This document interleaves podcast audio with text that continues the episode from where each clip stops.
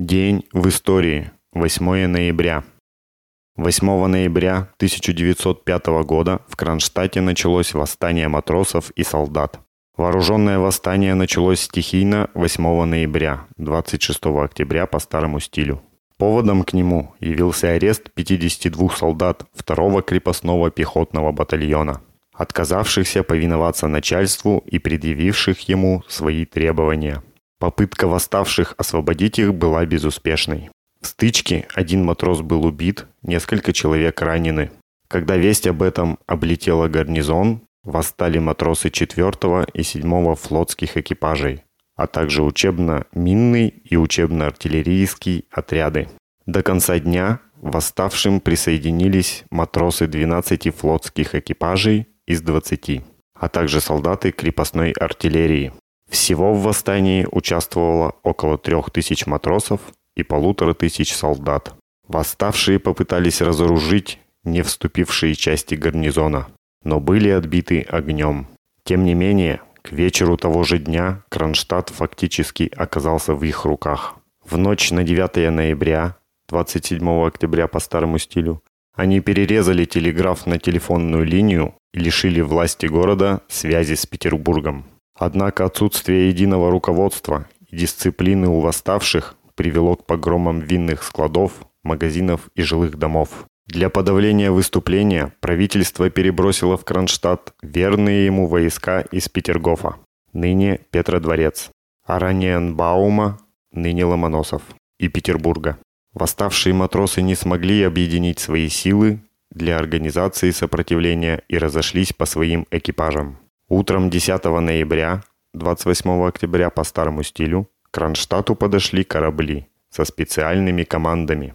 Было объявлено военное положение. В городе начались разоружения матросов, повальные обыски и аресты. Восстание было подавлено. За время Кронштадтского восстания с обеих сторон убито 22 и ранено 88 человек. Около полутора тысяч матросов и несколько сотен солдат были арестованы.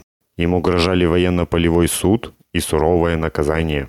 В защиту революционных моряков в Петербурге 15 и 16 ноября, 2 и 3 ноября по старому стилю, состоялась забастовка, охватившая большинство столичных заводов и железнодорожный узел.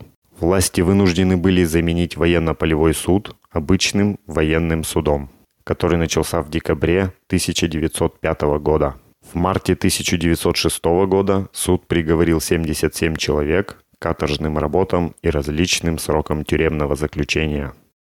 8 ноября 26 октября по старому стилю 1917 года Второй Всероссийский съезд Советов объявил о переходе всей власти Советам. Съезд принял декреты о мире, о земле и сформировал первое советское правительство – Совет народных комиссаров во главе с Владимиром Ильичем Лениным. Вечером 7 ноября, 25 октября по старому стилю 1917 года в Смольном открылся Второй Всероссийский съезд Советов, рабочих и солдатских депутатов. В момент открытия съезда начался штурм последнего убежища Временного правительства – Зимнего дворца. Из 625 делегатов съезда 390 составляли большевики. Соглашатели предприняли попытки сорвать работу съезда. Но рабочие и солдаты, собравшиеся на съезде, дали решительный отпор этим попыткам. Тогда часть меньшевиков и правые эсеры покинули съезд. Встретившись с представителями кадетов и других буржуазных организаций, они 8 ноября, 26 октября по старому стилю, создали контрреволюционный комитет спасения Родины и революции. В 3 часа 10 минут ночи на съезде была зачитана телефонограмма о взятии Зимнего дворца и аресте незложенного Временного правительства. На первом заседании было принято написанное Владимиром Ильичем Лениным обращение рабочим, солдатам и крестьянам, в котором объявлялось о переходе всей власти в руки Советов. Одним из первых декретов, законов принятых коммунистами на второй день после прихода к власти 8 ноября 26 октября по старому стилю 1917 года стал декрет об отмене смертной казни. Большевики первые в мировой истории отменили смертную казнь.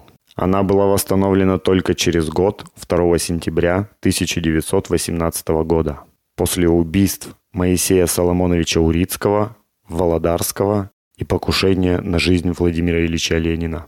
На втором заседании съезд принял два исторических документа – декрет о мире и декрет о земле. Они были написаны Лениным. В декрете о мире Второй Всероссийский съезд Советов предлагал всем правительствам и народам воюющих стран немедленно начать переговоры о заключении демократического мира без аннексий и контрибуций. С тех пор и поныне советское государство выступает на международной арене последовательным борцом за мир между народами. В декрете о мире были определены важнейшие принципы ленинской внешней политики советского государства. Принципы мира, равноправия, самоопределения народов, уважения независимости и суверенитета всех стран. Декретом о земле навсегда отменялась помещичья собственность на землю. Помещичьи, кабинетские, монастырские, церковные земновладения отходили в распоряжение земельных комитетов, которые должны были на уравнительной основе передать их в бесплатное и бессрочное пользование крестьянам за исключением небольшого числа крупных имений, где хозяйство велось бы на высоком культурном уровне, как образцовое и показательное. Уничтожалась частная собственность на землю, она объявлялась общенародным достоянием, то есть провозглашалась национализация земли. В руки трудового крестьянства перешло более 150 миллионов десятин земли.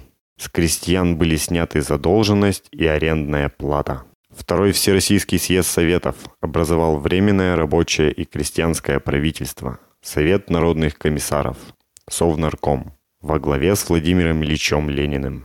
Поскольку левые эсеры отклонили предложение ЦК РСДРП-Б выделить представителей в правительство, оно было сформировано полностью из представителей большевистской партии.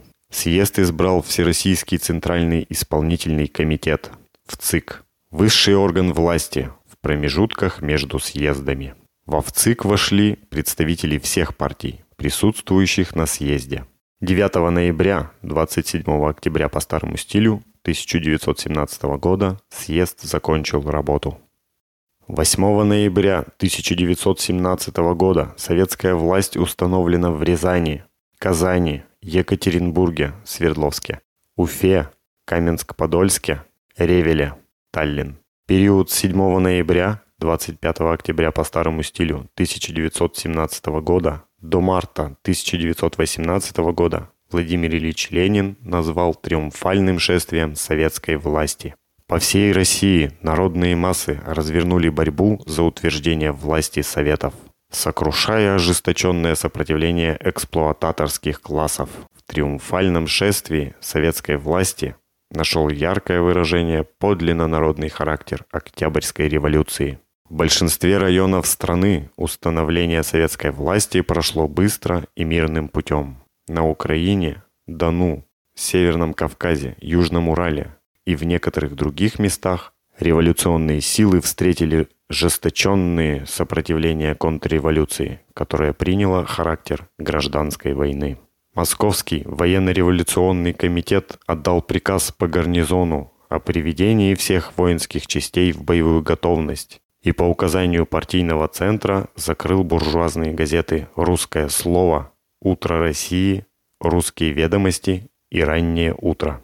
Московский окружной комитет и областное бюро партии вынесли постановление о прекращении всяких переговоров с белогвардейцами и дали наказ боевым центрам продолжать решительные действия. 8 ноября 1941 года основана Коммунистическая партия Албании.